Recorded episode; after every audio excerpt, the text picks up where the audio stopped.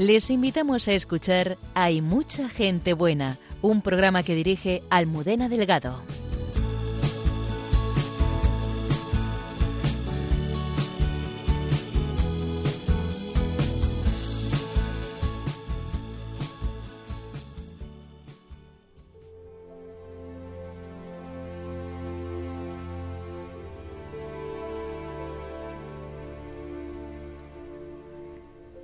Esta noche queremos unirnos a la consagración de Ucrania y Rusia al Inmaculado Corazón de María que el Papa Francisco va a realizar el próximo viernes en Roma en conexión espiritual con Fátima.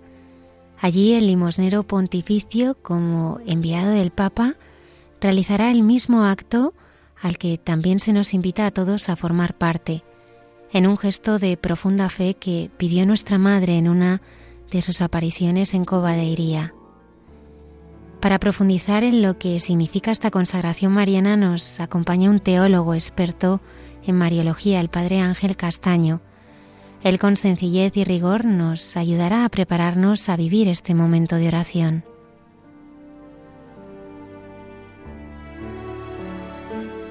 El Padre Miguel Márquez reflexiona en Dios, nos hace guiños sobre cómo las personas heridas nos hablan de un Dios que se ha hecho vulnerable para amarnos con corazón humano. Nos vamos a las orillas del río Jordán con Cayetana Jairi Johnson para reconocer las huellas que dejó Jesús en su tierra. La verdadera libertad y riqueza de San José que celebraremos mañana estaba en no tener un yo al que defender. La hermana Carmen Pérez en Entre tú y yo nos habla del custodio del Redentor. Buenas noches y bienvenidos una madrugada del viernes más a nuestro programa. Saludamos a todo el equipo del programa y a Antonio Escribano que nos acompaña. Buenas noches, Antonio. Hola, buenas noches, bienvenidos a todos. Qué bien escucharte. Comenzamos con el Padre Ángel Castaño. Muchas gracias por estar ahí.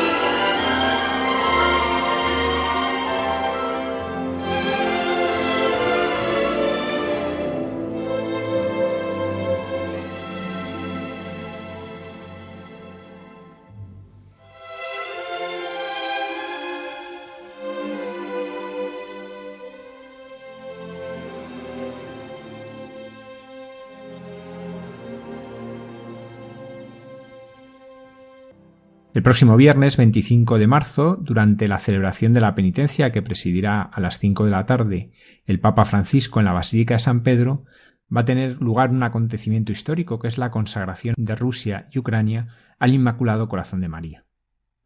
Este mismo acto, este mismo día, también va a ser realizado en Fátima por el cardenal Krajensky, limosnero pontificio como enviado del Papa. Queremos unirnos a este momento de oración y para profundizar en lo que significa esta consagración mariana nos acompaña el padre Ángel Castaño Félix, sacerdote de la diócesis de Alcalá de Henares y profesor de la Universidad Eclesiástica de San Damaso. Buenas noches, Ángel. Buenas noches a ti. A ti, Javier, gracias y a todos los que se unen por la radio. Que primero vamos a, ¿qué es una consagración? Cuando hablamos de consagrar, ¿a qué nos referimos?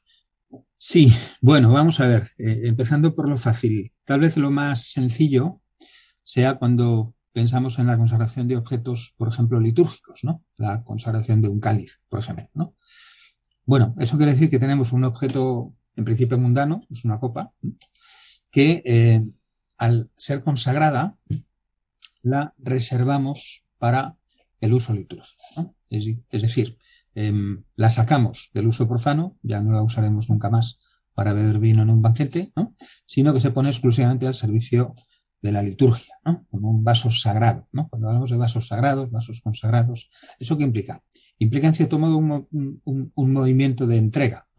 Lo, lo, que consagramos se entrega al Señor y se entrega para el servicio del Señor. Si son objetos, objetos litúrgicos, se entregan para el servicio litúrgico. Y al final es un acto de entrega a Dios, para gloria de Dios y para el servicio de Dios, en cierto modo. Es lo mismo que hacemos con las iglesias cuando las consagramos, ¿no?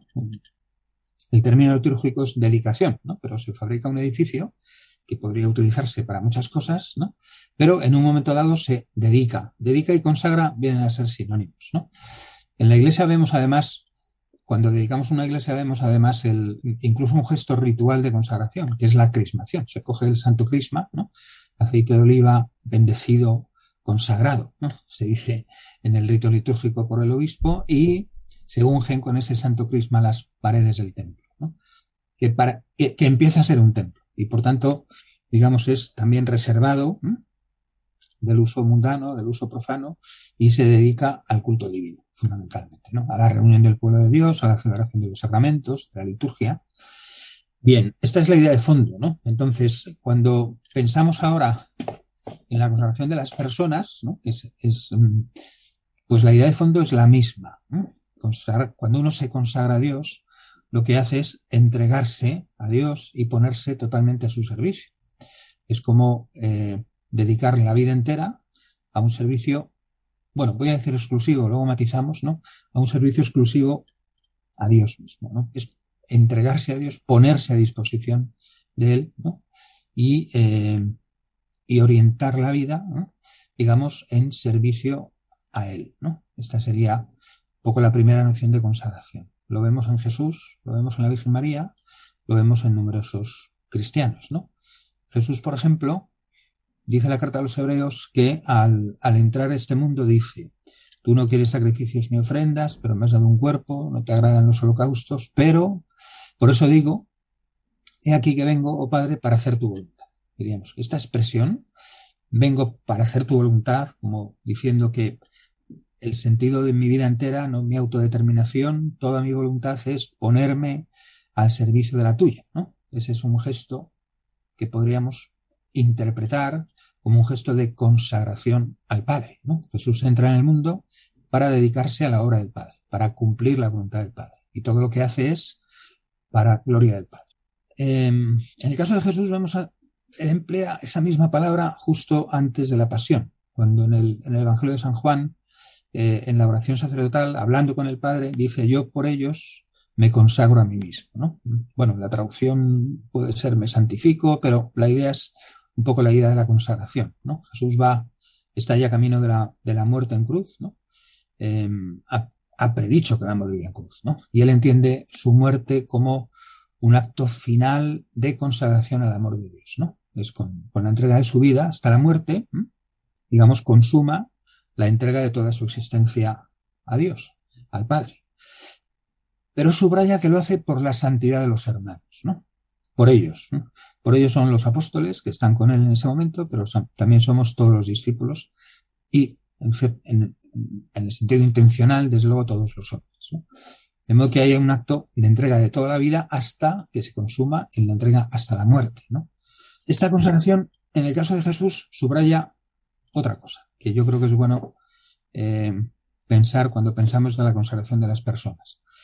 Volviendo al cáliz, ¿no? Cuando consagramos un objeto, lo reservamos para el culto divino y lo separamos, por tanto, del mundo. La idea de consagración parece llevar consigo una cierta idea de separación de lo profano, de, separación de lo mundano.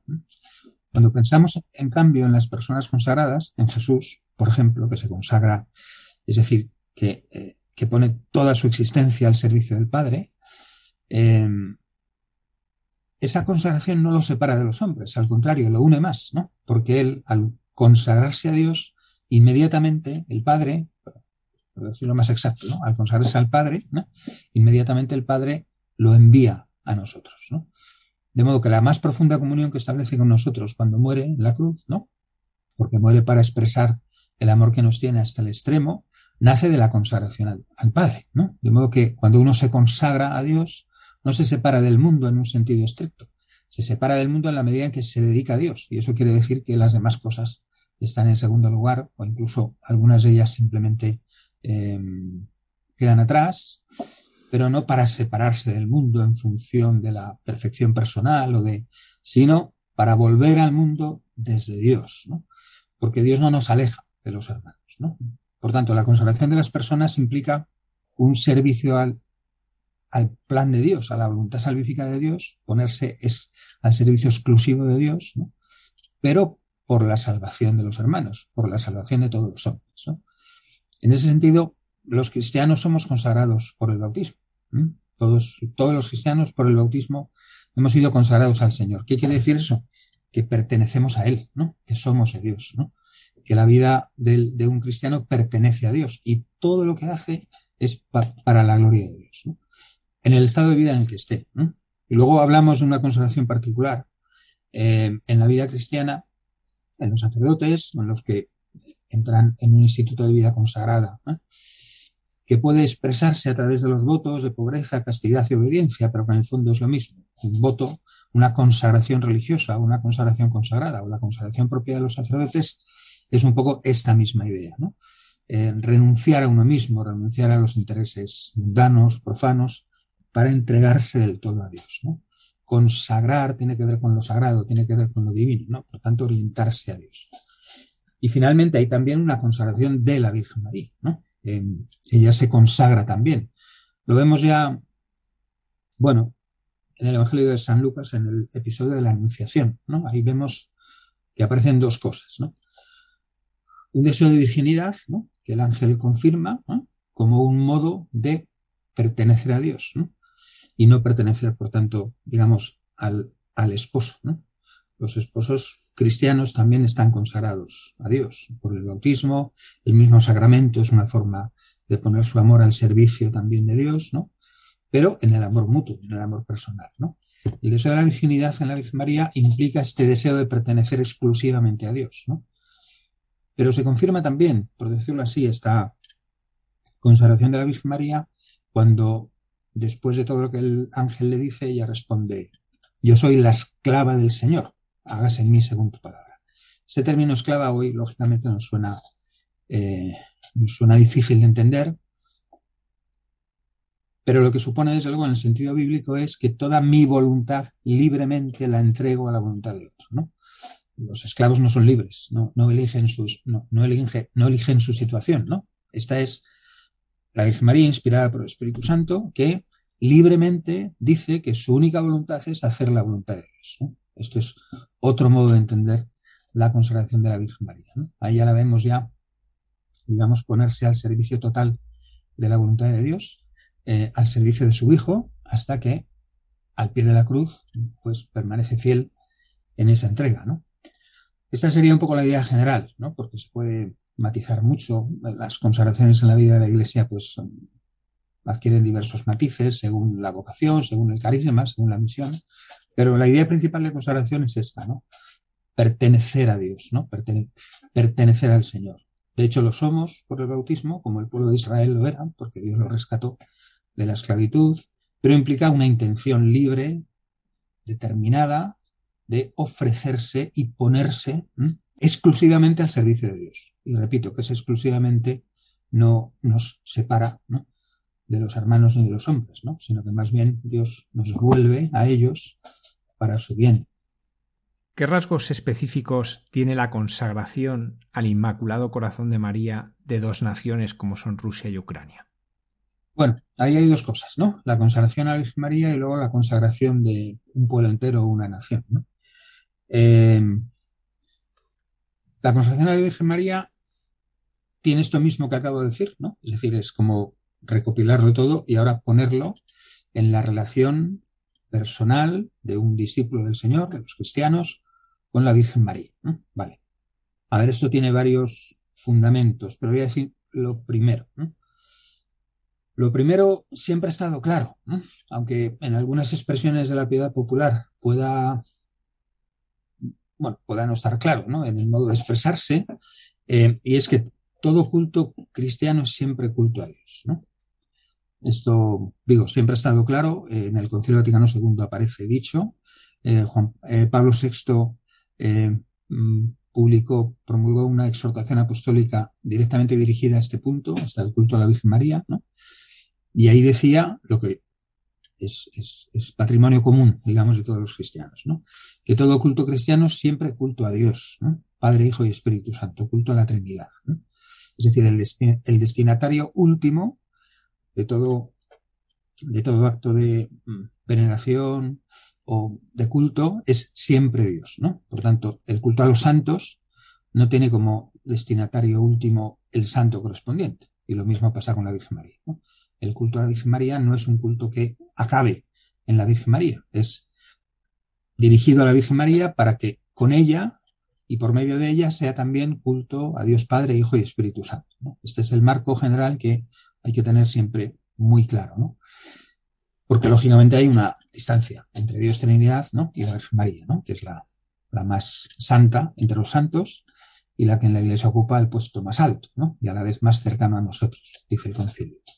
Entonces, la consagración mariana o la consagración a la Virgen María es también, lógicamente, un modo de consagrarnos a Dios.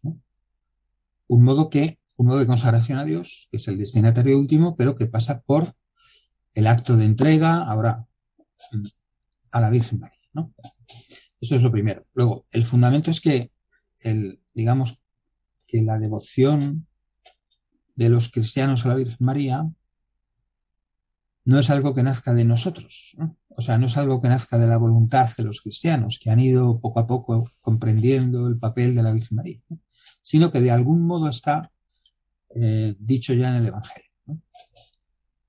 Algunos dicen, y yo creo que con verdad la profecía, digamos, del Magnificat, ¿no? Bienaventurada me llamarán todas las generaciones, aunque yo creo que ese texto solo no dice todo, no dice lo suficiente. Es más bien la entrega que Jesús nos hace de la Virgen María como madre en la cruz, ¿no? En, el, en esos pocos versículos ¿no? del capítulo 19, cuando Jesús, mirándola a ella, dice mujer y señalando al discípulo, dice, ahí tienes a tu hijo.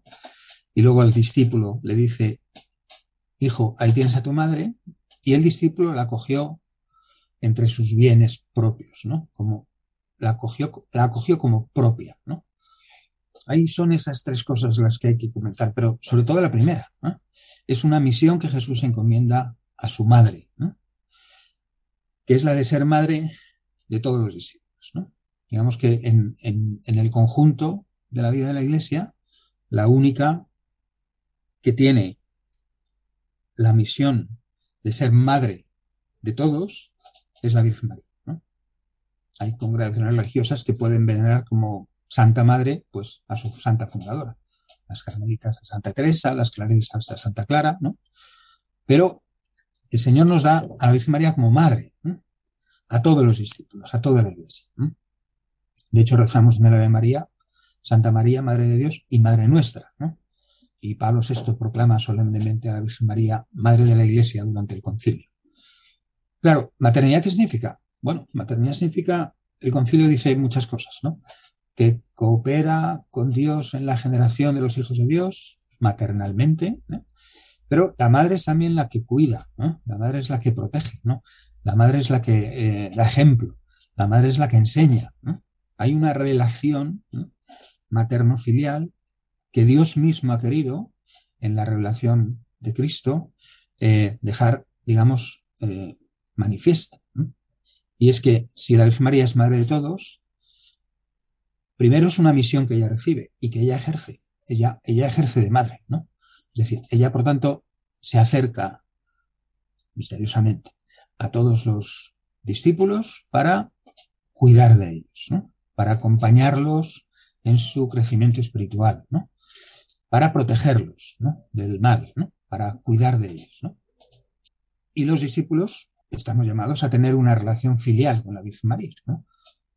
Esto es verdad que depende, las formas de la, de la, de la devoción filial pues varían en la historia, según los caracteres de la época y también según el carácter personal de cada uno. Pero esto es como fundante. Entonces, eh, no es, como digo, una efervescencia que haya ido saliendo del pueblo cristiano, sino algo que está en el plan de Dios. Tenemos por madre a la Virgen María y a la Iglesia. ¿eh? Los santos padres las ponen muchas veces en paralelo, ¿no? Lo que decimos de la Iglesia lo decimos de la Virgen María y al revés, aunque sea de un modo un poco diferente, ¿no? Pero del mismo modo que todos somos hijos de la Iglesia porque nacemos en ella y nacemos de ella y la Iglesia cuida de nosotros y nos enseña y nos protege, pues del mismo modo, de otro modo, pero del mismo modo, somos hijos de María. ¿eh? Y esto implica que ella nos cuida, nos protege y nosotros estamos llamados a acudir también a la madre para aprender de ella, para contagiarnos, por decirlo así, de su fe y para acudir también a su auxilio y a su intercesión. Es muy importante dejar claro que cuando digo nos protege y nos defiende, no es de Dios, ¿no? Porque su corazón está unido al de Cristo, ¿no? Eh, es decir, nadie tiene que defendernos de Dios porque Dios ya nos quiere y nos ama. La Virgen María no, la intercesión de la Virgen María no es convencer a su hijo de que nos perdone. Quiere lo mismo que quiere él.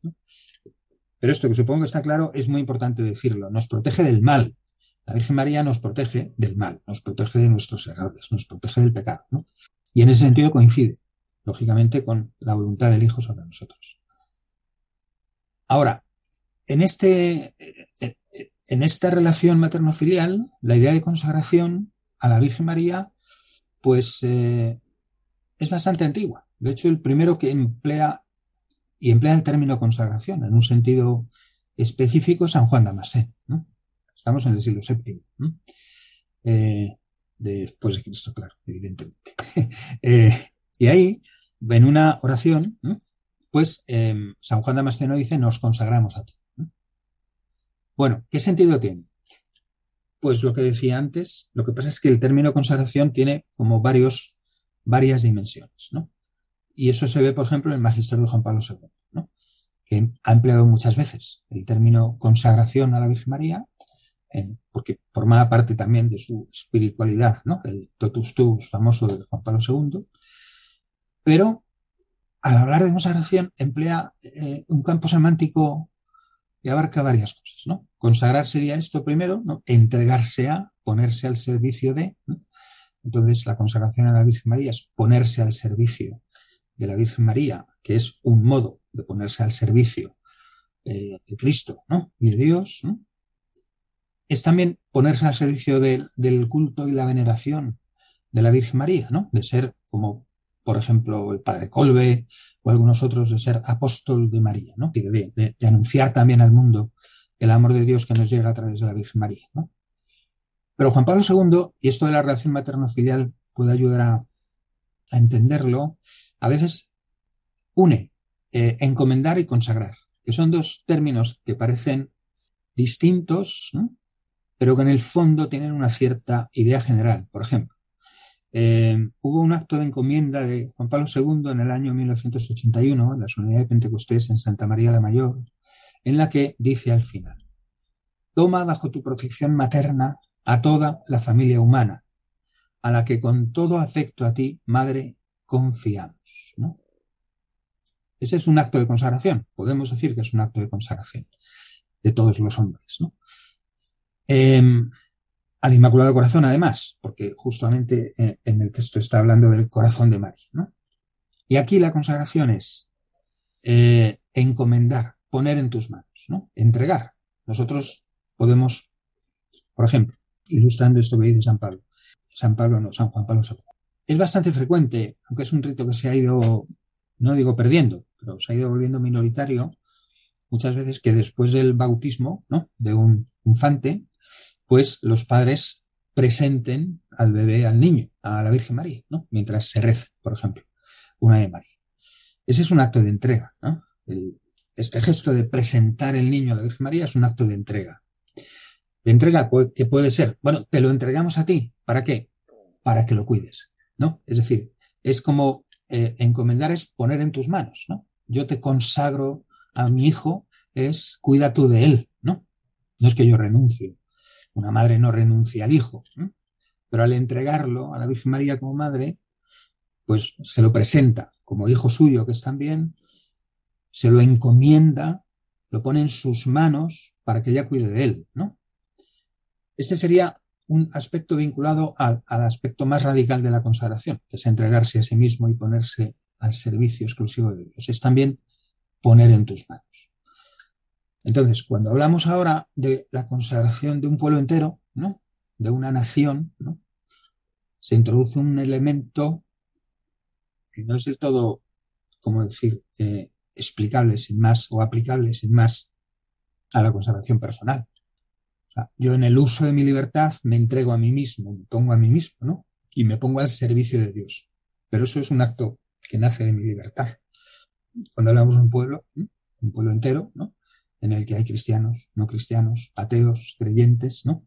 Alguien puede consagrar en ese sentido a un pueblo si no representa a todo el pueblo, no sé si me explico. Bueno, puede hacerse. Es una idea pero probablemente en ese caso la idea de consagrar no, no, no, puede tener los mismos términos, porque, mm, y yo creo que por eso, en cierto modo, a pesar de la, bueno, no sé si a pesar de em, la, la, idea de la consagración a Rusia que surge, vamos, que surge, no es una idea que surja, es que lo dice la Virgen María a los pastorcitos en Fátima, ¿no? Consagrar Rusia, el, la, voy a poner entre comillas, porque luego no es tal, ¿no? Pero el hecho de que la Iglesia haya tardado ¿no? Eh, en hacerlo es porque esta idea de consagración parece que compromete la idea de un pueblo. Es como decir, el Papa consagra a Rusia y los rusos tienen derecho a decir, tú quién eres para consagrarnos a nosotros, ¿no? Porque nosotros no queremos. no sé si me explico, ¿no? Ahí hay, en ese punto es donde eh, se establece un... Y por eso los actos de consagración que ha habido eh, tienen más el matiz de, entre, de poner el destino del mundo, poner el destino de Rusia y de todos los rusos y de los ucranianos, ¿no? que será lo que haga ahora el Papa Francisco en las manos de Dios, de la Virgen María. Es decir, en, encomendar especialmente a la protección de la Virgen María el destino de un pueblo, el destino de una nación, uniéndonos también a la voluntad de muchos que sí querrán consagrarse también en ese otro sentido, ¿no? El acto que va a hacer eh, el, Papa Francisco de consagración el 25 de marzo, pues es una renovación de otro acto de consagración, en cierto modo, que hizo Juan Pablo II en 1984, también el 25 de marzo, en la Plaza de San Pedro. Y eh, como un acto de eh, consagración que pretendía cumplir lo, lo, que la Virgen María pidió en Fátima, y de hecho, según el cardenal Bertone, Sor Lucía eh, comentó que ese acto de Juan Pablo II había cumplido lo que la Virgen María dijo cuando hablaba de consagrar Rusia al Inmaculado Corazón y lo que en ese 25 de marzo de 1984 hizo Juan Pablo II, el texto es este, ¿no? Toma bajo tu protección materna a toda la familia humana, a la que con todo afecto a ti, madre, confiamos, ¿no? Podría haber dicho consagramos, porque este es el, sentido. O em, abraza con el amor de madre y sierva del Señor este nuestro mundo humano que te confiamos y consagramos. Aquí van unidos los dos términos, ¿no? O sea que en el acto de consagración a la Virgen María es apelar a su maternidad, para que ella maternalmente proteja a aquellos a quienes ponemos en sus manos. A todos los hombres, en este momento dramático, al pueblo ucraniano y al pueblo ruso también, que también sufre los efectos de una guerra injusta. Y a través de María, a Dios, ¿no? consagrar a Dios, poner bajo la protección de Dios por medio de María. Pero en este aspecto de, eh, de, encomendar, ¿no? No sé si lo dejo claro, pero yo creo que yo creo que esto es lo más importante a retener ¿eh? en este punto. Sí, Ángel, la verdad es que es muy claro, ¿no? Porque es verdad que, este tema de la consagración, igual que sucedió ahora cuando hemos celebrado el centenario de la consagración de España al Sagrado Corazón, salían estas cosas, como consagrar a un pueblo sin ser, ¿no? Pues eh, la autoridad, eh, porque en su primera consagración la hace el rey. Si hay alguien que representa a un pueblo, pues lo hace, ¿no? Pero en este mundo moderno, ¿no? Pues antes era muy fácil, ¿no? Es decir, no sé, no sé si era muy fácil, pero aunque la cultura ciertamente ha cambiado en esto, ¿no? Pero, en fin, en la Europa de las monarquías absolutas, pues un pueblo era representado por su rey. Fuese justo o injusto, no vamos a entrar en eso, ¿no? Pero el rey representaba a la nación. Hoy representa a la nación, bueno, pues en España el rey. Pero claro, esta nación ya está muy fragmentada, ¿no? En, este punto. Entonces es, es, em, es, complejo. Y yo creo, insisto, que esto es lo que ha habido en que eh, los papas han cumplido lo que anunció la Virgen María teniendo en cuenta este doble matiz de la consagración, porque el estricto de la consagración personal, yo me entrego a ti, a hacer tu voluntad, no se puede hacer por otros, ¿no? Corresponde a cada uno, ¿no? En cierto modo. Bueno. Nos comentabas cómo esta consagración Inmaculado Corazón nace en las apariciones de Fátima, es un expreso deseo de la Virgen que manifiesta a los pastorcitos de que el Papa consagre Rusia al Sagrado Corazón. Hablando de las apariciones, ¿qué sentido tienen en nuestra historia las mariofanías, lo que llamamos normalmente apariciones de la Virgen? Bueno, nace de esto que he dicho antes, ¿no? De la Virgen María ha sido constituida por el Señor mismo como parte de su misión de revelar el plan de Dios eh, em, como madre. Entonces ella ejerce maternalmente. Lo hace unida al Señor. Podríamos decir por obediencia al Señor, es lo mismo. Lo que pasa es que nuestro concepto de obediencia, la mayoría de las veces, em, lo entendemos como que yo cumplo una voluntad que es externa a mí, ¿no? O yo soy sacerdote y un día viene el obispo y me dice, quiero que hagas esto, pues lo hago, ¿no? Y, lo puedo hacer de todo corazón y con mucha alegría, ¿no? Pero la voluntad del obispo la puedo pensar como externa a mí, ¿no? En el caso de la Virgen María, en relación con la voluntad de Dios, y más ahora en el cielo, ¿no? es una, es, es, obediencia, pero en, la, en el sentido en que se ha unido de tal modo ¿no? a la voluntad del Hijo, del Señor, que prácticamente ya es una voluntad con Él, ¿no? Es decir, que la voluntad de Dios para ella, el Padre, del Hijo y del Espíritu Santo, no es externa, está tan interiorizada que incluso cuando, a ver, por entendernos, ¿eh?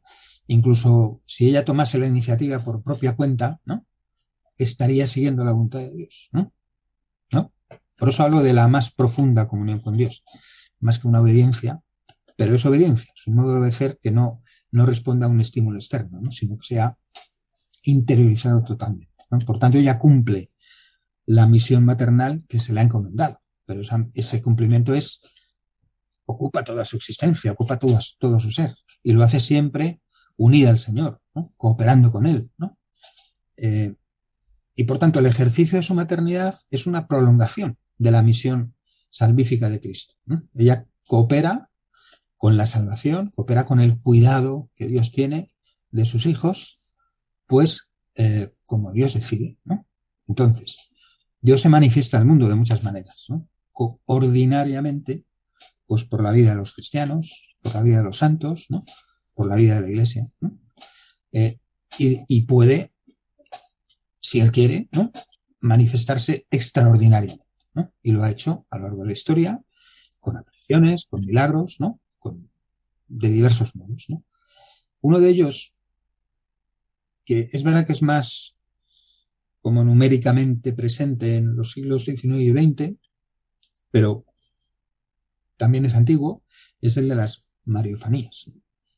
San Epifanio el monje, en el siglo IV, escribe una vida de la Virgen María, es como la primera obrita así que tenemos, pues un tanto devocional, porque la vida de la Virgen María a partir de los evangelios, mucho, mucho, mucho no podemos decir, ¿no? Pero ya comenta ¿eh? una aparición, ¿no? De la Virgen María en, en Éfeso, la ciudad de Éfeso donde se celebró el concilio, ¿no? Como un signo de protección de Dios ante una, una plaga. Bueno, quiero decir que ya, que el tema de que la Virgen María se manifieste eh, no es un tema exclusivamente contemporáneo, ¿no? A lo largo de la Iglesia ha habido eh, no muchas aprobadas por la Iglesia, luego hablamos de eso, pero manifestaciones marianas, mariofanías, ¿no? O apariciones, que es lo que la gente entiende, pues, pues ha habido no, no pocas. Sería un modo extraordinario de la providencia divina para comunicar al mundo el mensaje de salvación. ¿no? Prácticamente todas las apariciones que la Iglesia ha aprobado o ha considerado válidas, el mensaje es casi siempre el mismo, con matices, pero es conversión, volver al Señor, orar, eh, ayunar y hacer penitencia por la salvación del mundo. En Lourdes más o menos era eso, en Fátima eso. Bueno, básicamente podemos decir que es el mensaje común a todas las apariciones. Pero son signos extraordinarios, diríamos, de la bondad, del amor y de la misericordia de Dios, que a través de la Virgen María se expresa más claramente, digamos, eh, el amor maternal, ¿no? Y por tanto el amor misericordioso de Dios, ¿no? Pero al final es el, la palabra instrumento es muy fea, pero es el modo en que Dios en su providencia decide actuar en algunos momentos en algunos lugares, ¿no? A través de la Virgen María, que como figura femenina, Em, maternal, pues es más capaz, en cierto modo, de evocar la, ¿no? la, gratuidad, ¿no? El, amor que nace de las entrañas. ¿no? Luego después, si llegamos al cielo, le preguntamos al Señor por qué, que dará razones más profundas. pero bueno, pero básicamente diría que es esto, ¿no? en el fondo es un modo de mostrarse Dios por medio de la Virgen María, que es madre de todos los hombres, porque en ella todos nos reconocemos en cierto modo, como hijos, es como el, corazón del hogar, por decirlo así. Ángel, ¿qué significa que la Iglesia apruebe una aparición y cuál es el proceso que lleva a ello? Bueno, em, vale, hablamos primero lo primero, ¿no? Eh, cuando hay una noticia de una aparición en un lugar, el primer proceso que se abre siempre es diocesano, es decir, es el obispo del lugar correspondiente el que tiene que iniciar un proceso de eh, investigación de lo sucedido. Ese proceso implica, em, primero, varios especialistas, es decir, un, teólogo que juzgue sobre lo que se cuenta de la aparición, pero se pide también intervención de psicólogos y de médicos, ¿no? porque el proceso implica como dos, como el análisis de dos dimensiones del fenómeno, ¿no? el, objetivo y, y, la dimensión subjetiva. ¿no? Lo objetivo es verificar a partir de, entrevistas con los videntes, ¿no? Los o las videntes o el vidente, ¿eh? y con todos los que de algún modo han estado en torno al fenómeno, que conozcan a los videntes, que hayan participado de algún modo, intentar esclarecer lo sucedido. ¿no? Esa sería un poco la dimensión objetiva del análisis. Luego hay que mm, investigar, digamos, en, en varios niveles a los testigos de la aparición, a los videntes, ¿no? Sobre su equilibrio psíquico, ¿no? Sobre su, bueno, sobre su salud mental en definitiva, ¿no? Sobre si son capaces de entender, ¿no? Lo que, lo que han visto y oído, si hay o no intereses espúreos, ¿no? Intereses económicos, ¿no? Si lo que cuentan lo cuentan con libertad o hay presión por parte de otros, ¿no? Si hay coherencia en sus testimonios, ¿no? Es decir, toda esta dimensión subjetiva que permita ver que no hay eh, intereses deshonestos, ¿no? O sea, que, al contar lo que cuentan, son honrados, cuentan lo que, lo que vieron o han oído, em, y están sanos, ¿no? digamos, eh, mentalmente. Luego consta bueno, el estudio o el análisis de, de, si lo que sucede, en el caso de que haya, bueno, siempre hay algún tipo de imagen, lo que se ve y lo que se oye, pues es compatible con la fe de la Iglesia, ¿no? Es decir, este es un criterio claro. Eh, si hay algo contrario a la fe de la Iglesia, en el modo de manifestación, por ejemplo, o en, el contenido de las palabras, bueno, todo eso se juzga, se valora. Entonces el proceso diocesano pues emite un juicio que puede ser, que puede tener tres sentencias, ¿no? Puede decir, eh, consta de la sobrenaturalidad del fenómeno. Eso, eso implicaría la aprobación ahora hablamos. Segundo, no consta de la sobrenaturalidad del fenómeno. No, bueno, lo que, vemos eh, a través de lo que vemos y a través de lo que estudiamos. No podemos estar moralmente seguros. Claro, una certeza, digamos, matemática que no se tiene nunca, ¿no? No podemos estar moralmente seguros de que haya algo sobrenatural. El no consta de sobrenaturalidad significa, no significa una condena de la aparición, significa simplemente que no podemos afirmar que sea un fenómeno sobrenatural. Y la tercera sería que consta de la no sobrenaturalidad. Es decir, un juicio, de nuevo, moralmente cierto de que eso no es sobrenatural. ¿no?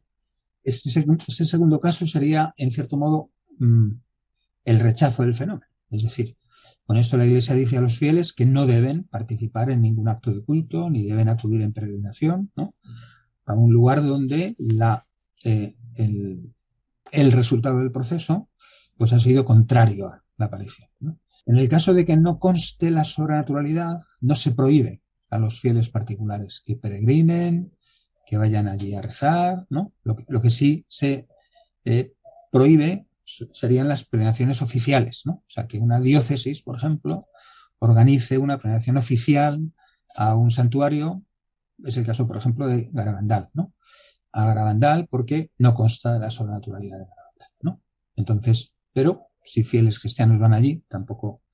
Y luego, si consta de la sobrenaturalidad, pues eh, se da permiso a los fieles y a las instituciones, diócesis, parroquias, congregaciones religiosas, para que puedan acudir en peregrinación a dar culto allí, mariano, por tanto culto divino, en, el lugar de la aparición. Es el caso de Lourdes, Fátima y de otras más. Lourdes Fátima tienen más relevancia por su relativa contemporaneidad y porque tienen incluso una memoria litúrgica. Algunas más también lo tienen en otros lugares del mundo pero, pero no obliga a la fe, ¿no? Es decir, em, reconocer que consta la sobrenaturalidad del fenómeno y por tanto reconocerlo como mariofanía, que la Iglesia reconoce como verdadera, no obliga a la fe particular.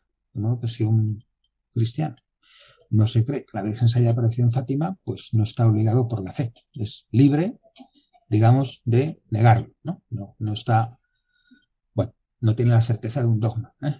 quiero decir. Luego, el proceso diocesano, normalmente, si la cosa es eh, sencilla y no hay y no siguen pasando más cosas, el proceso diocesano suele bastar en la mayoría de los casos.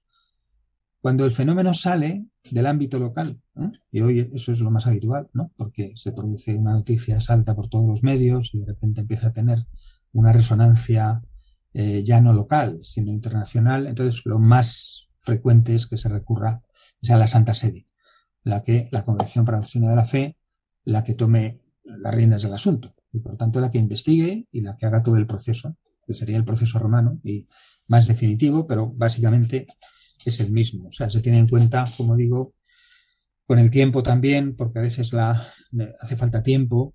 Claro, para, para juzgar todo esto hace falta que las apariciones terminen, ¿no? Porque si están todavía en, en, camino, este es uno de los problemas que hay, por ejemplo, con Medjugorje, eh, no se puede dar un reconocimiento de validez, porque justo lo das aquí y en la aparición de las tres semanas después se suelta un disparate.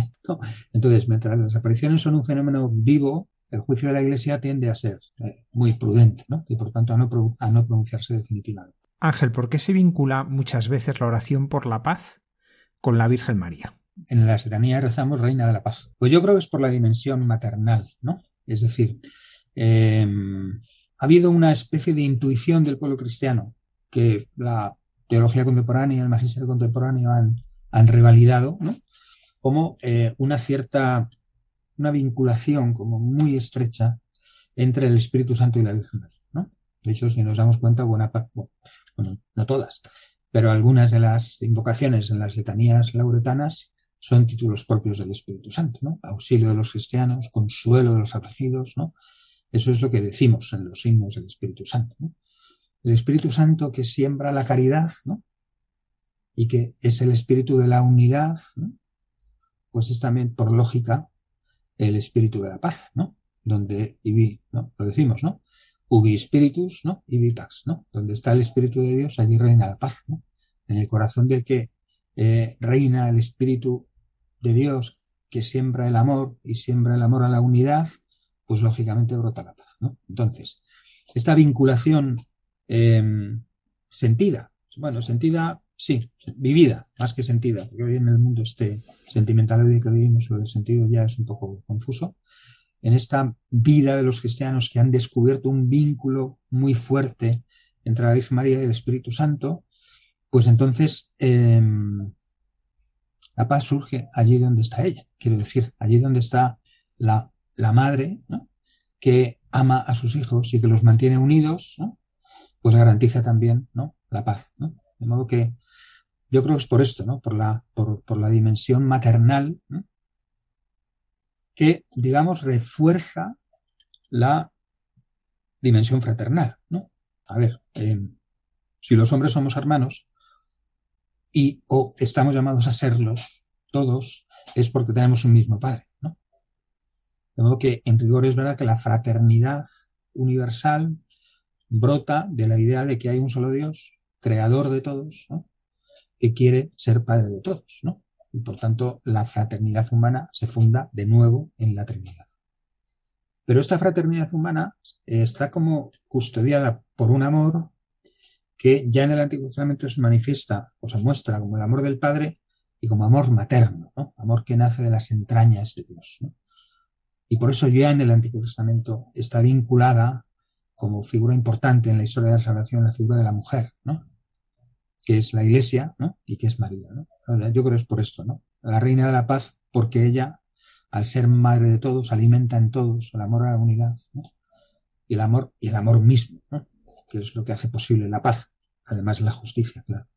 Ángel, junto a esta consagración al Inmaculado Corazón, los papas a lo largo de la historia han insistido mucho en nuestra necesidad de oración. De hecho, ahora con este conflicto lo vemos. El miércoles de ceniza se nos invitaba al ayuno y la oración. Ahora se nos invita a unirnos a la consagración. ¿Qué valor tiene nuestra oración? Pues algunos han aplicado a la Virgen María el tema de la omnipotencia suplicante. Justo el otro día me lo preguntaron en clase. Y, dije, pues, eh, bueno, se lo podemos aplicar a la Virgen María, sin duda. Pero también, aunque sea de otro modo, a la Iglesia. ¿no? ¿Por qué cuando hablamos de la omnipotencia suplicante, ese término se ha pensado más para Virgen María? Bueno, pues fundamentalmente porque ella está por su santidad más unida al Señor ¿no? que ningún otro. Porque su fe, digamos, ha sido plena y perfecta, porque al final es el poder de la fe. Eh, a ver, es Jesús mismo ¿eh? el que habla de la eficacia de la oración. ¿no? Buscad y recibiréis, pedid y se os dará. De modo que eh, si tenemos fe, la oración alcanza a Dios, ¿no? Y la fe mueve montañas, ¿no? Esta es una expresión que se ha convertido en, un cliché, pero está en el Nuevo Testamento, ¿no? Si tuvierais fe, diríais esta montaña, muévete y se movería, ¿no? Jesús llega a decir algo más, ¿eh? Haríais obras como las mías e incluso mayores, ¿no? Si tuviéramos fe.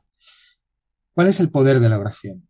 Bueno, em, el poder de la oración nace de que en primer lugar, no es un poder que nazca sin más de la oración del hombre, porque es el Espíritu Santo quien inspira en nosotros la oración. El poder de la oración, ciertamente, como el poder divino en general, no se impone nunca sobre la voluntad de los hombres. Dios es todopoderoso, pero se ha puesto a sí mismo un límite, y es no violar nunca la libertad de la criatura. Por tanto, digamos, en, en la omnipotencia divina, Dios ha dado a sí mismo este límite. Y es que si yo me cierro a la voluntad de Dios y endurezco mi corazón, puedo permanecer endurecido, aunque Dios no lo quiera. De modo que el poder de la oración, que forma parte de la omnipotencia divina, tiene un límite, al menos, que es la libertad del hombre que puede cerrarse.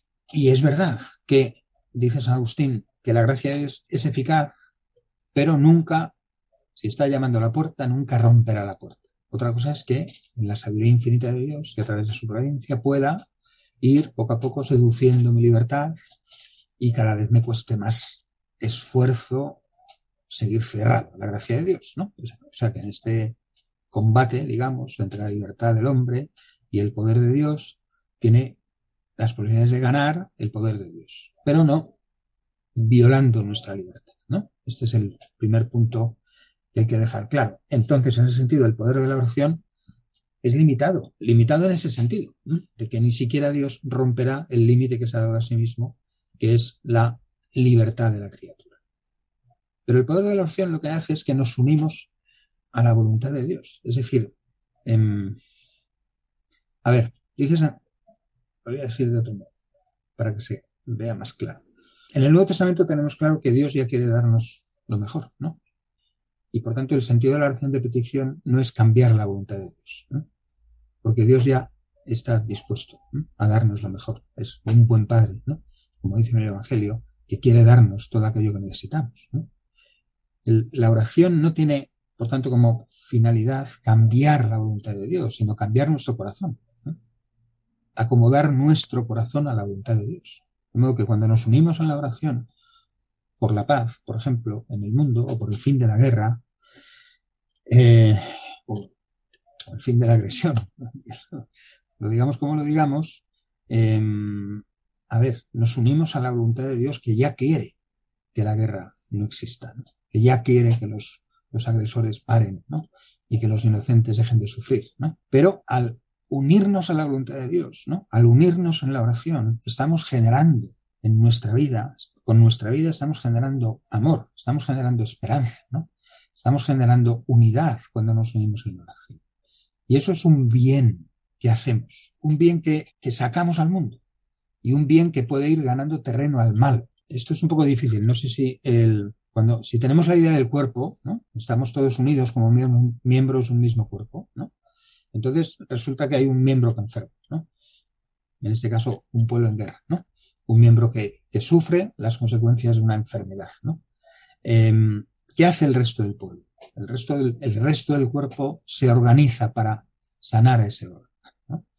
Entonces, em, con esta imagen, yo creo que lo que pretendo decir es que el esfuerzo, digamos, de la oración individual no es dar más fuerza al poder de Dios, si es que el poder de Dios ya es omnipotente. Nuestra oración no tiene el sentido de hacer más fuerte la voluntad de Dios, sino de que al unirnos a Dios con la oración, al unirnos entre nosotros y pedir algo juntos, estamos haciendo, estamos creando, entre comillas, estamos creando un bien, estamos creando amor, estamos creando esperanza, y eso es el bien de la caridad divina que, que proyectamos en el mundo. Y cuanto más bien haya, el mal retrocederá.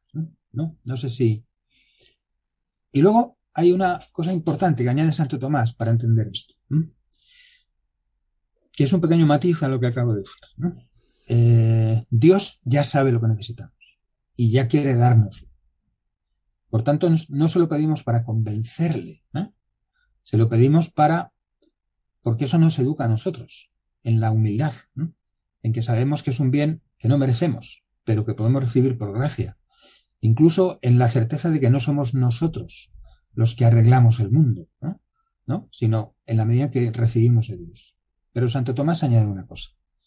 Nosotros no sabemos si en su providencia Dios ha decidido ya de antemano darnos un bien, pero solo si se lo pedimos, como remedio, en cierto modo, a nuestro orgullo o a nuestra soberanía. Lo que tenemos que pedir, porque es posible que Dios ya quiera dárnoslo, pero de tal modo que reconozcamos que es un don y una gracia y que se pueda convertir en un bien mayor. En este caso, la unión de todo, esto de la unión hace la fuerza, esto es lo mismo, ¿no? Si, todo, si, en un cuerpo, si en un cuerpo donde hay un miembro enfermo, todos los miembros del cuerpo dedican todo su esfuerzo a sanar ese miembro, ese esfuerzo conjunto, pues contribuye a la salud de todos, ¿no? Ángel, ya para terminar, no mm. quería despedirme sin preguntarte por el rosario, porque dentro de esa oración por la paz muchas veces aparece el rosario. ¿Qué mm. característica tiene el rosario que lo hace tan adecuado para pedir la paz? Bueno, hay varios elementos. Primero es como eh, de las oraciones marianas que más claramente, em, digamos, em, nos ponen en, relación con la historia de la salvación centrada en Cristo. ¿no? Es una oración mariana y cristológica. En cierto modo es contemplar a Cristo que es nuestro Redentor y nuestro Salvador, y en quien tenemos que asemejarnos a través de los ojos de María, ¿no? cierto modo. Penetrar en el misterio del Señor, del Hijo de Dios que se hace hombre, a través de la carne de aquella que le dio, que le dio vida y que le dio, y que le dio a luz, ¿no? Y por tanto, eh, primero. Segundo, eh, justamente eh, el rosario como oración mariana nos pone en la situación propia ante Dios, ¿no? Que es el de la receptividad, ¿no? Es la Virgen María se pone ante Dios y dice, yo soy la esclava del Señor, hágase en mí según tu palabra. Entonces nos enseña esto. El rosario nos enseña que ante todo, ante Dios, la relación es de que permitir que se haga en nosotros la voluntad de Dios, recibir la gracia que viene de Cristo. Luego yo creo que tiene, evidentemente forma parte de la eficacia del rosario su universalidad. Es una oración que trasciende un poco eh, las culturas. ¿no? Porque muchas devociones marianas son particulares del pueblo. ¿no? Las saetas, por ejemplo, pues fuera de Andalucía, no sé, en España más o menos las entendemos, pero a lo mejor en, Groenlandia no entienden mucho ¿no? lo que es una saeta. ¿no? Eh, quiero decir, hay formas de devoción que están muy localizadas, mientras que el rosario nos une, en cierto modo, a todos los cristianos que rezan esta misma oración. Y luego la, repetición, digamos, ¿no? Siempre que se haga sea una repetición al menos intencionalmente meditativa y contemplativa, tiene también este efecto de guardar en la memoria, ¿no? de, mirar a Cristo ¿no? y de tener a Cristo presente en la vida. Em, la eficacia de una oración nunca está ligada sin más a la oración misma. En ese sentido no es magia, no, no es un rito que cumplimos. Está ligada a la fe, ¿no? a nuestra intención de unirnos al Señor, ¿no? Eh, y el rosario, con este ritmo repetitivo, nos ayuda un poco ¿no? a entrar en, en, un espacio, el ritmo pausado nos ayuda también a entrar en meditación, ¿no? aunque sea verdad luego lo rezamos como podemos, no tenemos tiempo, ya vamos rezando en el metro, ¿no? Pero, pero en principio es una oración que invita también a la, a la, a la repetición amorosa, ¿no? Contemplación de los misterios de Cristo. La eficacia está unida a la iglesia, es decir, al cuerpo que reza unido y también a la fe. No es un rito mágico. Don Ángel Castaño Félix, profesor de la Universidad Eclesiástica de San Damaso, muchísimas gracias por habernos acompañado esta noche y por habernos ayudado a preparar el corazón para unirnos a esta consagración al Inmaculado Corazón de Rusia y Ucrania. Pues espero que así haya sido. Muchas gracias, Javier, y todos los oyentes.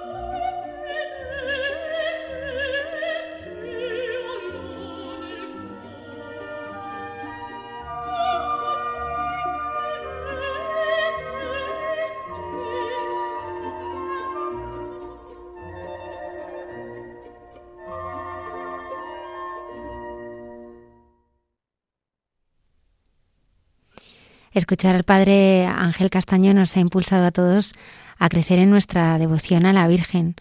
Es muy bonito lo que nos ha dicho sobre la oración, invitándonos a unirnos a la voluntad de Dios. El próximo viernes estaremos todos junto al Papa Francisco para unirnos a esta consagración de Ucrania y Rusia al Inmaculado Corazón de María, que será también retransmitida por esta emisora por supuesto, claro, todos estaremos unidos pues para hacer más fuerte y llegar a esa, esa oración y esa consagración de, un, de dos países al completo. Dios quiere la paz en el mundo y, nos queremos unir también a esa voluntad con, con nuestra oración, una oración que tiene como protagonistas en estos momentos a los más frágiles y vulnerables. En ellos fija su mirada el padre Miguel Márquez, que nos descubre el rostro de Dios, como nos va a contar ahora en su sección Dios nos hace guiños.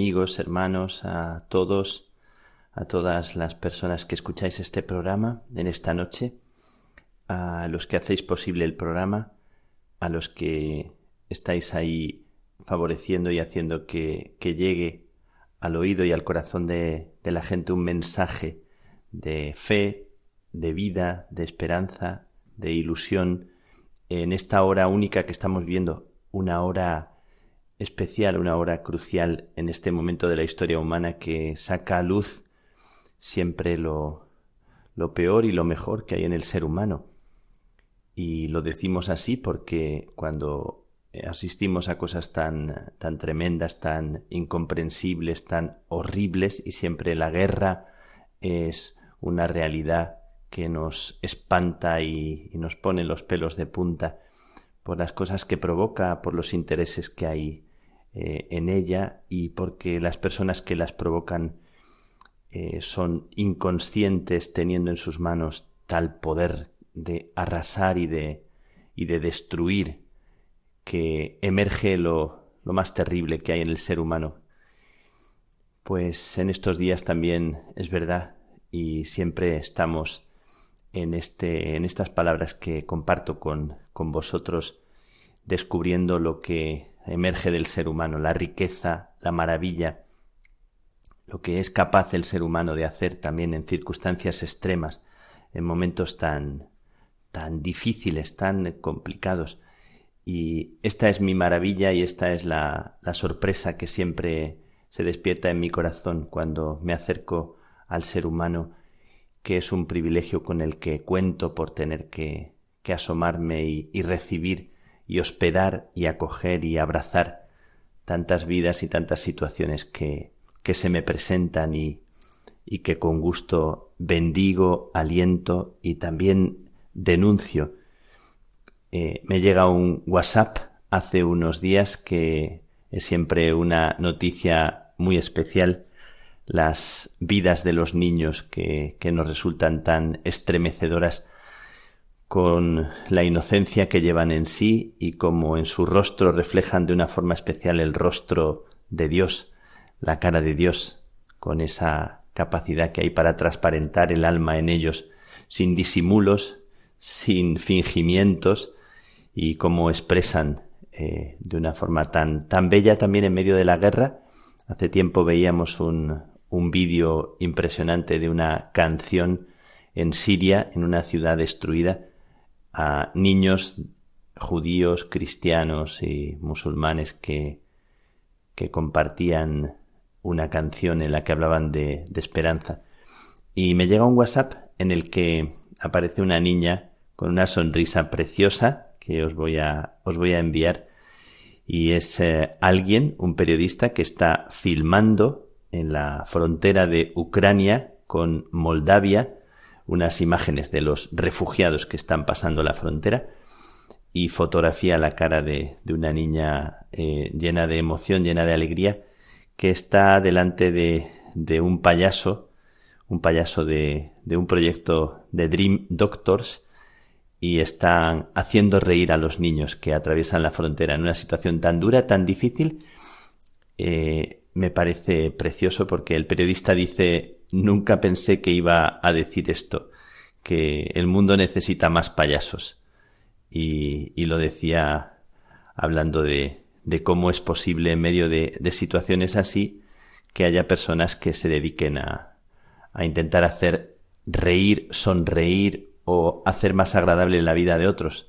En este caso, el payaso que siempre como un personaje ridículo, un personaje como artificial que sin embargo eh, toca el corazón y, te despierta una sonrisa que sabe sacar un lado positivo de las cosas más más crueles o más difíciles. Y bueno así son los niños que en medio de las guerras también necesitan sentirse sostenidos y sentirse alentados. Y me han regalado un libro en estos días una una carmelita eh, amiga me ha regalado un libro en el que ella escribe. Ella se llama Cristiana Dobner y me escribe, me escribe unas letritas y me manda un libro de Eti Ilesun, que como sabéis murió en el campo de concentración de Auschwitz, en el mismo campo de concentración donde muere Edith Stein. Y el libro comienza de una forma impresionante, me ha impactado mucho y tiene que ver con lo que os decía del, del payaso o de sacar la sonrisa y la alegría de los demás o con la capacidad de, de dar vida en medio de situaciones que, que lo que provocan es sobre todo miedo y encoger el alma. Y habla el libro al comienzo de una historia que cuenta Primo Levi, un un autor judío que estuvo también en el campo de concentración y habla de la autobiografía de Rudolf Hess. Seguro que os suena la, el nombre de Rudolf Hess, el comandante, terrible comandante de, de Auschwitz, de las SS, y que escribió una autobiografía. Hay quien dice que es terrible, que es nefasto, que es eh, eh, terrible que alguien pueda eh, haber hecho lo que hizo este hombre y que haya dejado escrita una autobiografía. El, el autor del libro de Eti Ilesun dice que, sin embargo, qué instructivo eh, resulta leer las historias de personajes así para enterarnos de otras cosas que ellos vieron y que, sin embargo, no llegaron a, a hacer en ellos el efecto de cambiar su corazón, como siempre estamos pidiendo y deseamos que el Señor castigue, entre comillas, es muy fuerte la palabra, pero castigue con su luz, eh, bendiga con su luz, es lo mismo lo que quiero decir, a las personas que están en la ceguera, que hacen daño a los demás, y que tengamos la capacidad, como siempre recordamos a, a Nelson Mandela, hablando de la capacidad que tienen algunas personas como Juan de la Cruz en la cárcel, para transformar tanta negatividad, tanta dureza, tanto mal y tanto daño en capacidad de hacer sonreír a los demás. ¿Cómo, ¿Cómo se puede conseguir? Es una pregunta abierta y en mi corazón también es un deseo y un anhelo. ¿Cómo transformar todo lo que ha sido negativo en nuestra vida? Seguro que quien me está escuchando ahora mismo tiene heridas abiertas, tiene, tienes situaciones que has vivido, violencias que has sufrido, desamparos, desamores, situaciones de desprecio que se quedan grabadas y sin embargo también has recibido bendiciones y torrentes de, de bondad de parte de otras personas, como dejar que venza en nosotros la bondad, que venza en nosotros la fuerza del, del bien, que es capaz de curar, y no solo curar, sino hacer de nosotros personas que, que abrigan y abrazan y curan la vida de los demás con la medicina que genera la propia herida y el propio desamparo que uno vivió. Y cada día me encuentro con personas que son así, que tienen una capacidad especial para bendecir, para abrigar, para transformar el mundo y han sido personas heridas. En el libro de Eti Ilesund, Páginas místicas se llama, en ese libro se habla de que eh, Rudolf Hess eh, cuenta que aun con la angustia de la muerte, eh, las mujeres, cuando sentían que, les llegaba la hora de la muerte, encontraban fuerza para bromear con sus hijos. Me, me, estremece mucho leer esto, que sintiendo que se acercaba la muerte, bromeaban y les hablaban con cariño. Esto dice Rudolf Hess, el comandante, que observaba y le llamó la atención.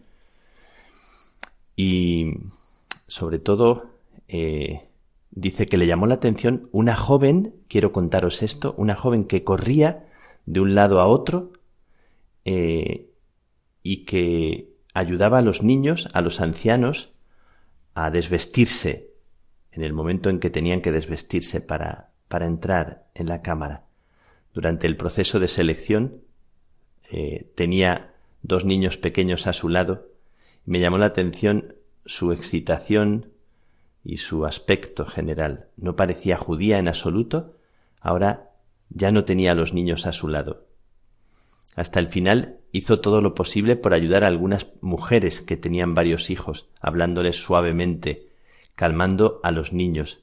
Fue uno de los últimos de las últimas personas en entrar en el búnker. En la puerta se, se detuvo y dijo sabía desde el principio que nos iban a gasear en Auschwitz. Lo sabía.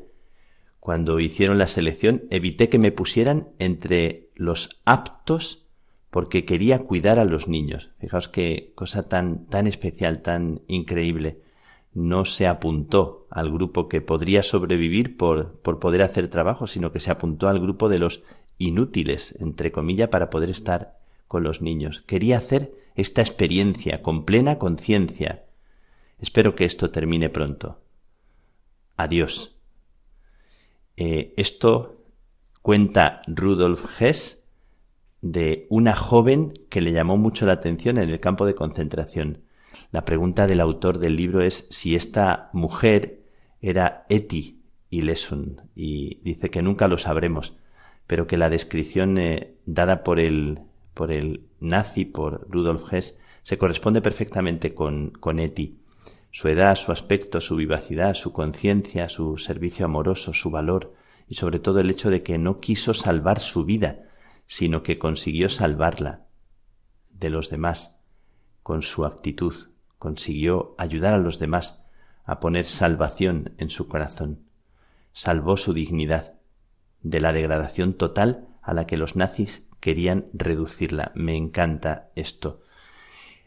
Hay personas que dando la vida en medio de situaciones eh, terribles y extremas eh, son capaces de, dar un paso al frente en medio de su propio miedo, de su temblor, de, de su propia situación y estas personas salvan el mundo y estas personas están aquí y están con nosotros en Ucrania y en cualquier país, en cualquier rincón del mundo. Hay personas que hacen música, que pintan cuadros, que despiertan sonrisas, que hacen el payaso o hacen una broma, como el carmelita Rafael en Ucrania, que es muy bromista, le conozco y estuve con él eh, allá en Ucrania hace unos años y también os mandaré una foto de él haciendo sonreír a los eh, adolescentes, a los jóvenes.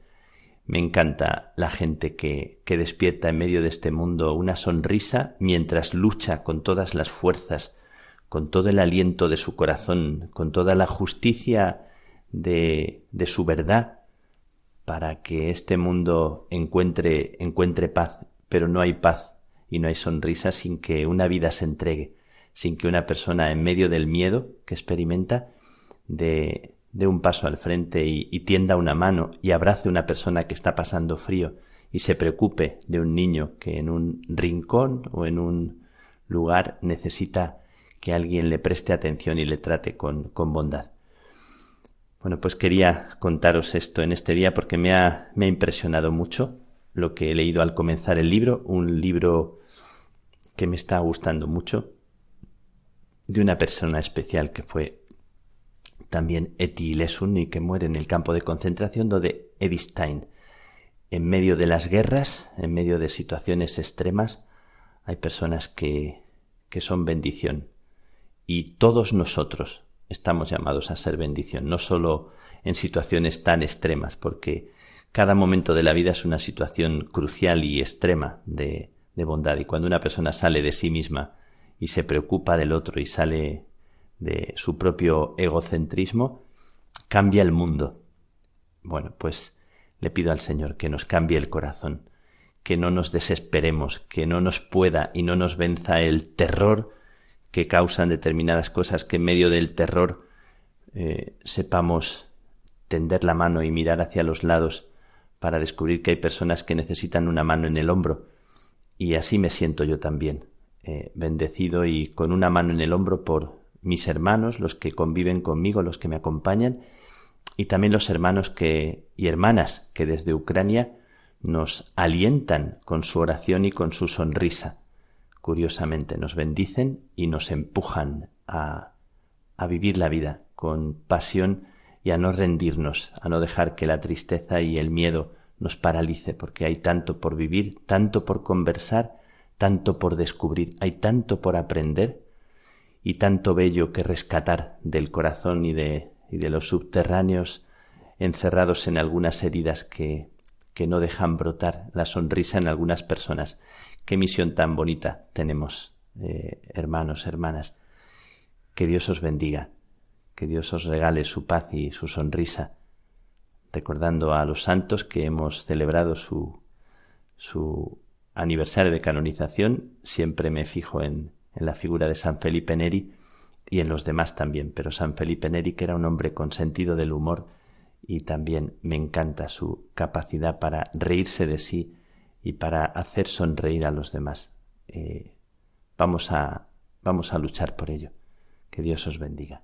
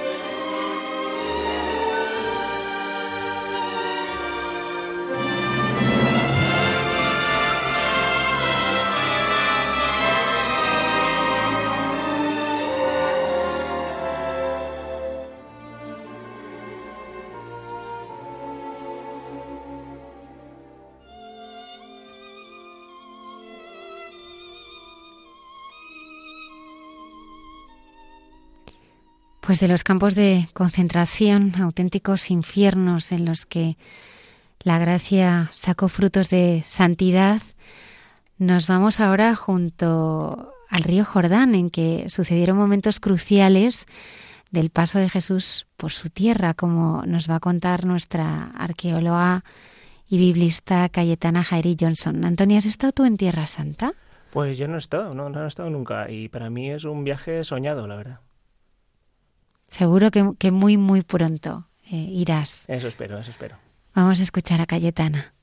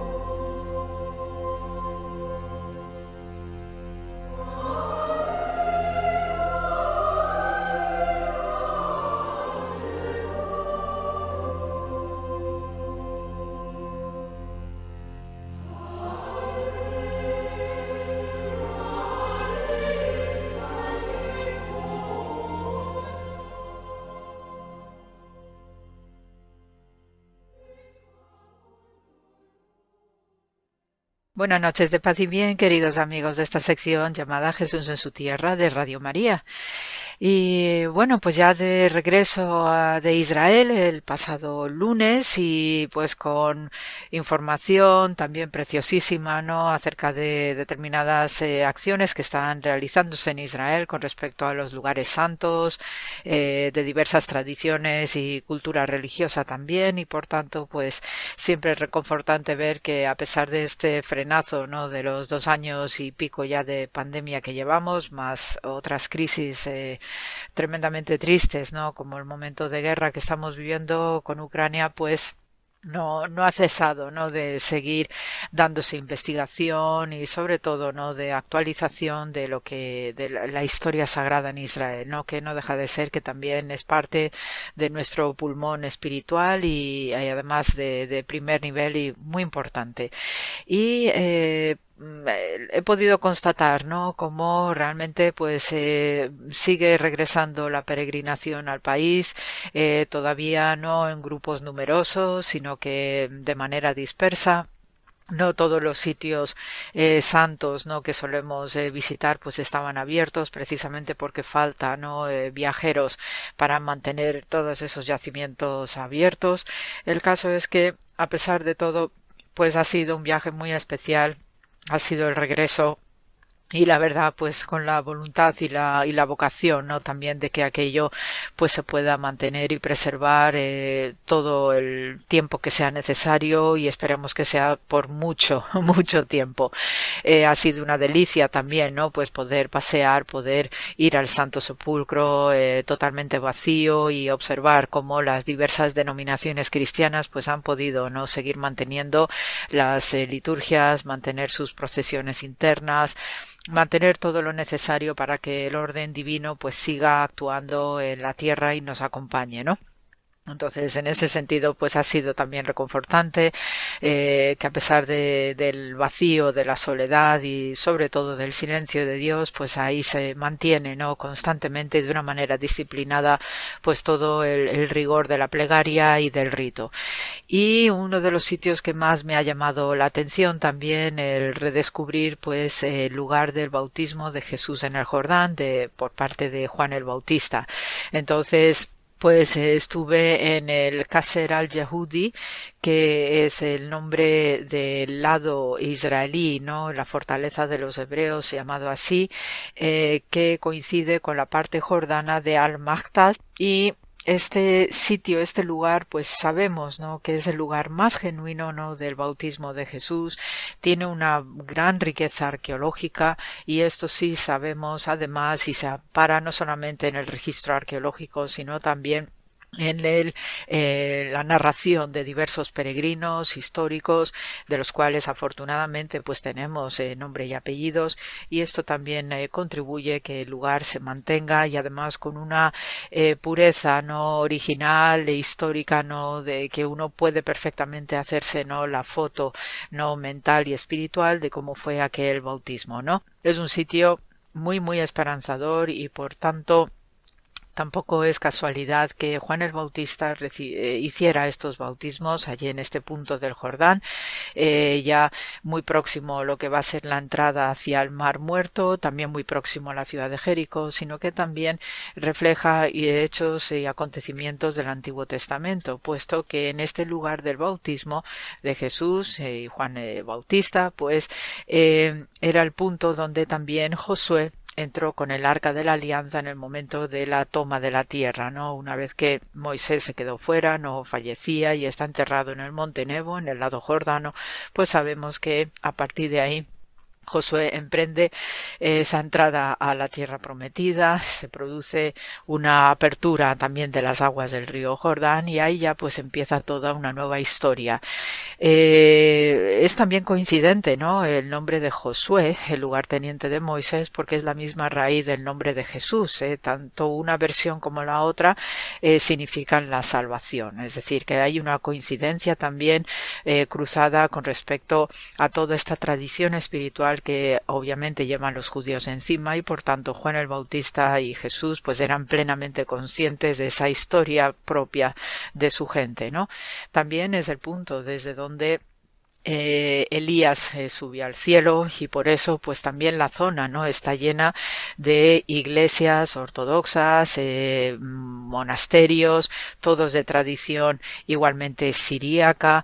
Y entonces pues es un entorno realmente atractivo no y viendo en esta confluencia no de vida monacal de iglesia de veneración y también los restos arqueológicos pues de verdad le da un tono al lugar muy genuino y muy digamos transparente, ¿no? Con respecto a lo que es la historia que se nos está, que nos, que nos cuenta el relato bíblico.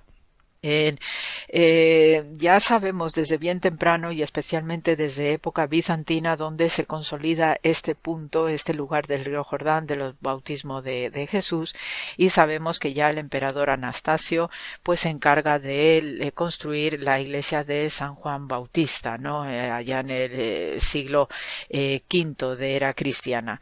Después ya tenemos pues diversos registros, por parte de peregrinos, por ejemplo, tenemos a, eh, al Antonino, el mártir de Piacenza, que ya en el siglo VI, pues narra, describe cómo celebró una epifanía eh, en este lugar del Jordán y entonces pues igualmente no describe lo que está viendo hay unas escaleras no de mármol que bajan hacia el río y allí la gente procede a la inmersión etcétera no el caso es que todo este tipo de descripciones pues son preciosísimos para la arqueología puesto que después cuando se excava pues realmente uno encuentra no todo este tipo de detalles físicos de estructuras de piedad.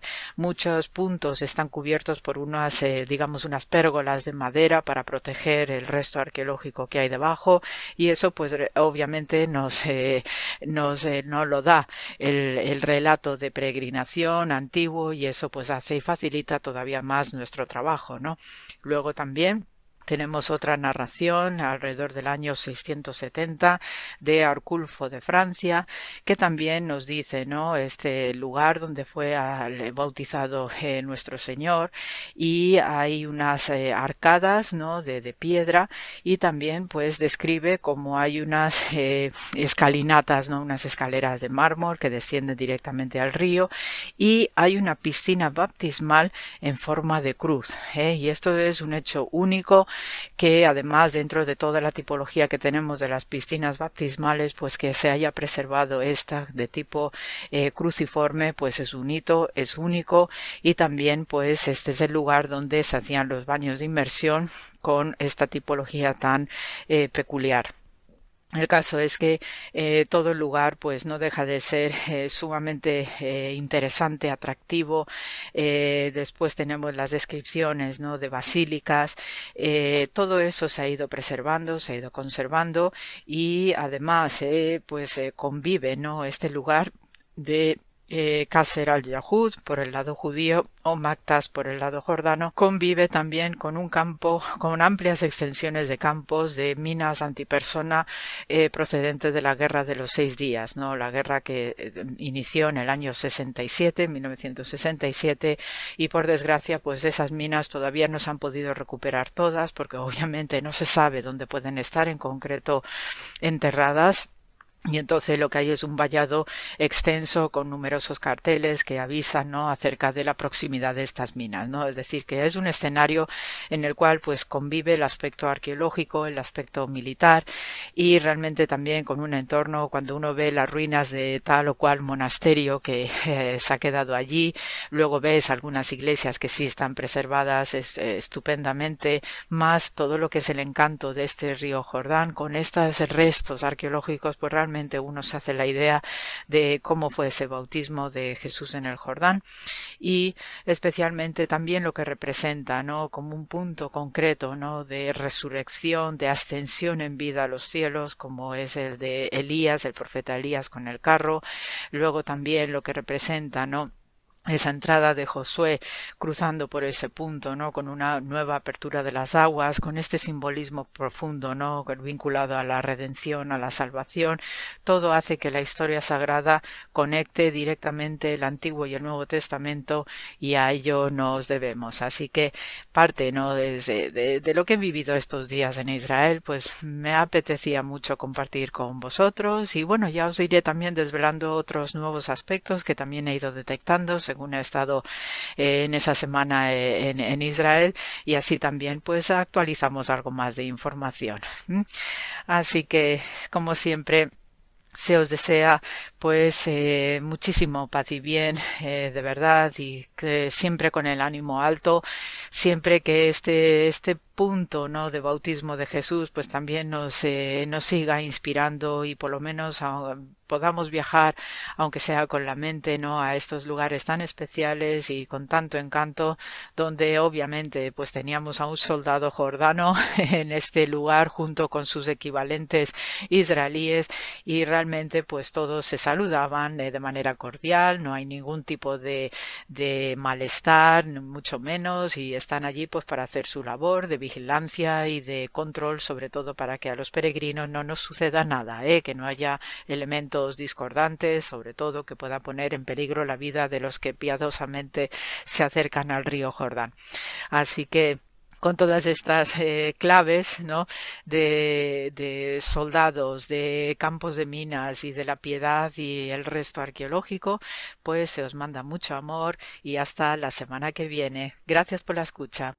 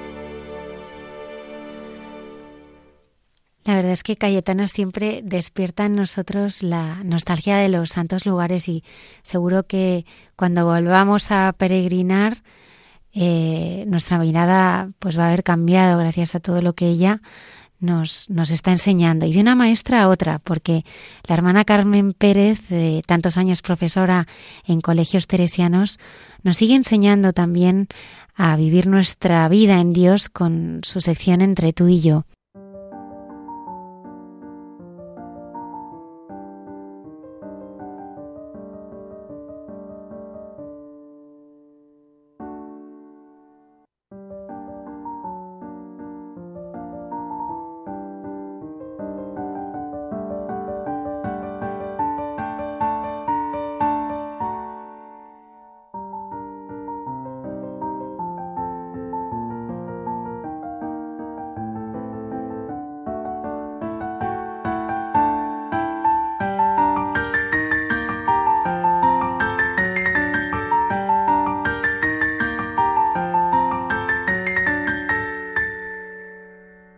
Queridos amigos de Radio María, a mí hoy del corazón me sale lo primero decir felicidades, José Manuel.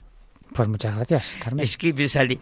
Y en nuestro diálogo tan íntimo, pues es que celebramos, claro, una fiesta muy clarificadora y necesaria en nuestra sociedad, en el mundo actual, con todo lo que implica. Es la expresión de la riqueza de lo que es el verdadero humanismo cristiano. Y verdad, José Manuel nos ayuda en lo que es el verdadero humanismo cristiano el pensador francés Jacques Maritain. El humanismo cristiano es un término que se refiere a los principios del humanismo según las enseñanzas de Jesús. La palabra engloba principios como la dignidad humana universal, la libertad individual, junto con la primacía de la felicidad como algo esencial.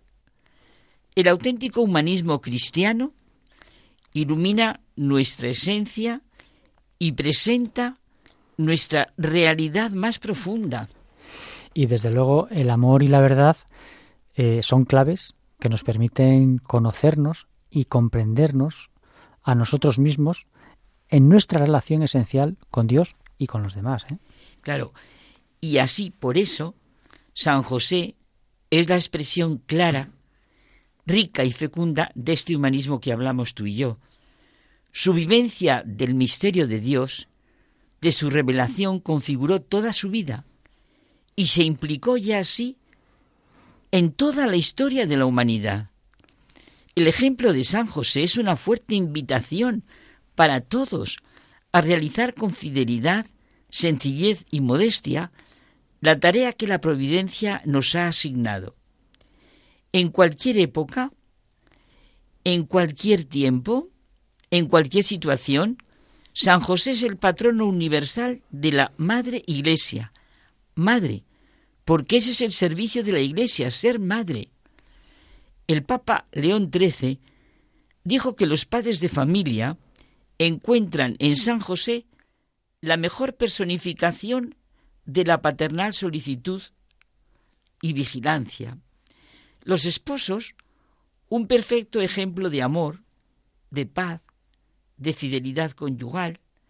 Las vírgenes, a su vez, encuentran en él el modelo y protector de la integridad virginal. Y qué gran sentido tiene que también se celebre el día de San José, el día del seminario me acuerdo del lema del año pasado, Padre y Hermano, San José, ¿qué es?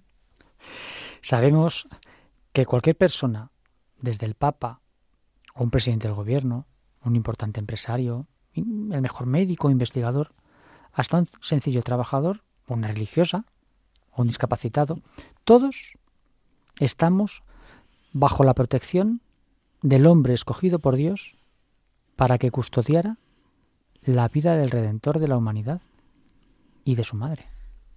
El corazón y la suerte de cada uno de nosotros es para Dios el centro del universo y se nos revela con todas las formas humanas para hacernoslo sentir, entrar en la historia de la humanidad de esta manera tan divina y tan humana como es en el seno de una familia, es una maravilla.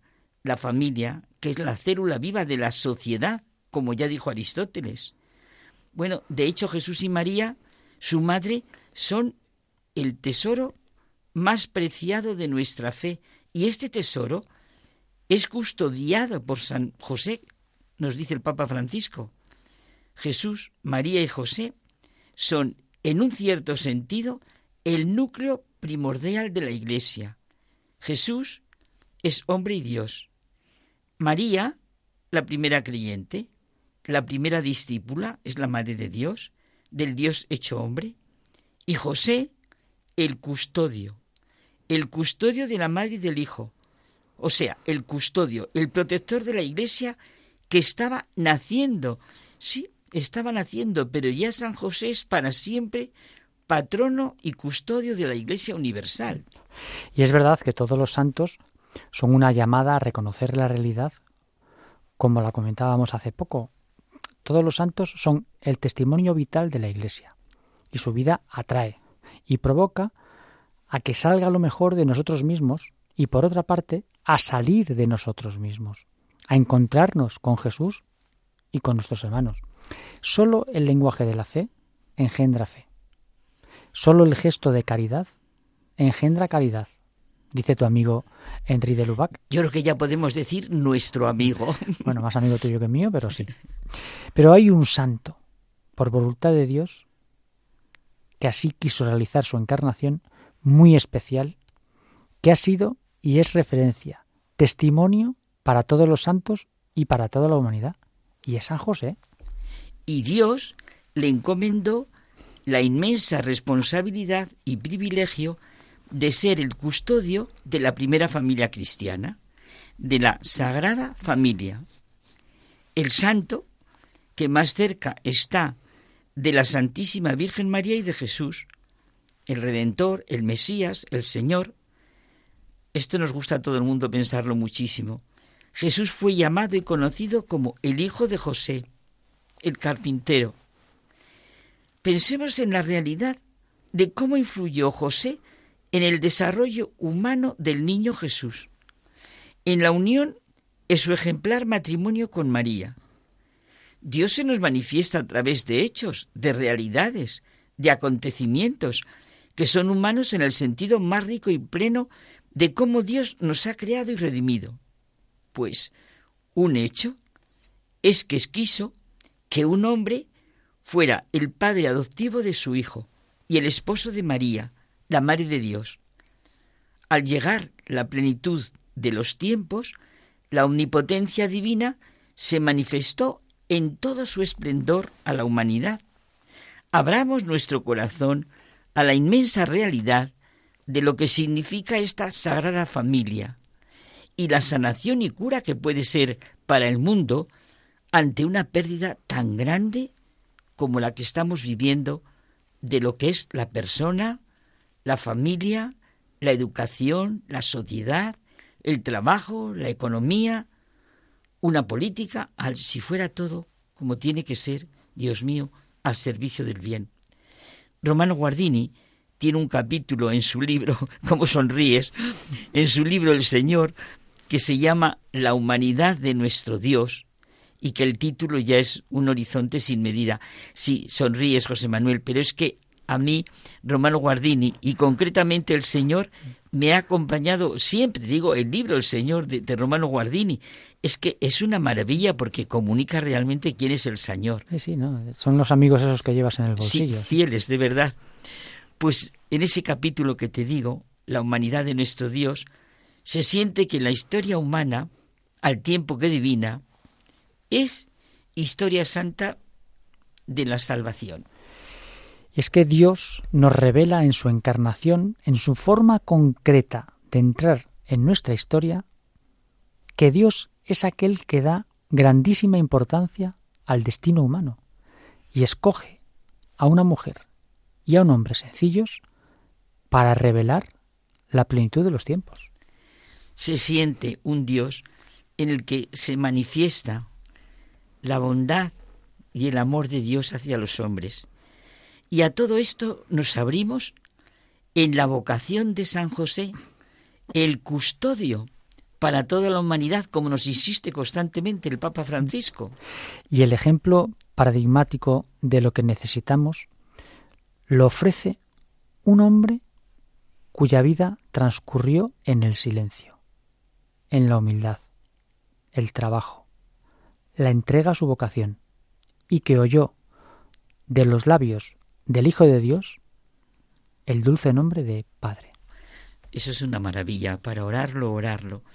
La intercesión del Padre ante el Hijo no es una intercesión entrañable, llena de confianza, seguridad, esperanza. San José, una persona auténticamente grande que se olvidó de sí mismo, de ese yo egoísta y a la defensiva que tanto daño nos hace y tanto hablamos y comentamos tú y yo, José Manuel, su verdadera libertad y riqueza estaba, la de San José, en no tener un yo al que defender, por decirlo con palabras de San Rafael Arnaiz. Es precioso no tener un yo al que defender. San Pablo VI nos hizo ver que la paternidad de San José se manifestó concretamente al haber hecho de su vida un servicio, un sacrificio al misterio de la encarnación y a la misión redentora que le está unida. Al haber utilizado la autoridad legal que le correspondía en la Sagrada Familia para hacer de ella un don total de sí mismo, de su vida, de su trabajo. Al haber convertido su vocación humana de amor doméstico en la oblación sobrehumana de sí mismo, de su corazón y de toda su capacidad en el amor puesto al servicio del Mesías nacido en su casa. Y en los interrogantes que en cada momento la vida nos presenta, ciertamente la actitud de San José nos ilumina. La devoción a San José está siendo muy aconsejada por los últimos papas, que nos instan a seguir su ejemplo para realizar con fidelidad, simplicidad y modestia la misión que el Señor espera de nosotros a pesar de todas las circunstancias que nos puedan parecer más adversas y desconcertantes. Sí, es que nos invitan a apreciar la belleza de su vida simple y laboriosa, a hacer realidad en cada momento de nuestra vida su designio de amor, como fue la vida de San José.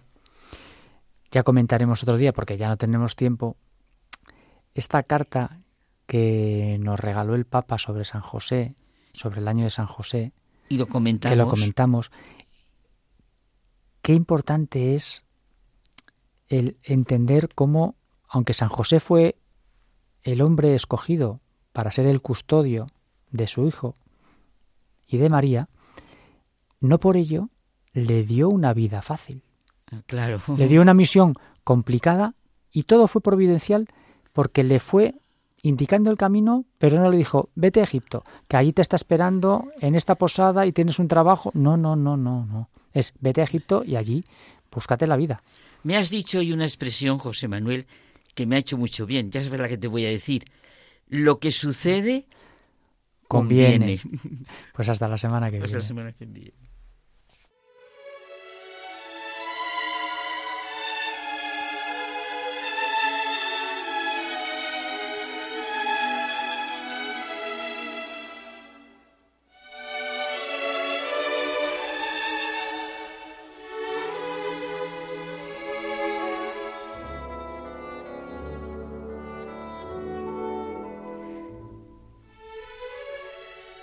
Buenas noches, nos despedimos hasta el próximo programa. Muchísimas gracias por habernos acompañado. Os esperamos con nuevos interesantes contenidos la próxima semana.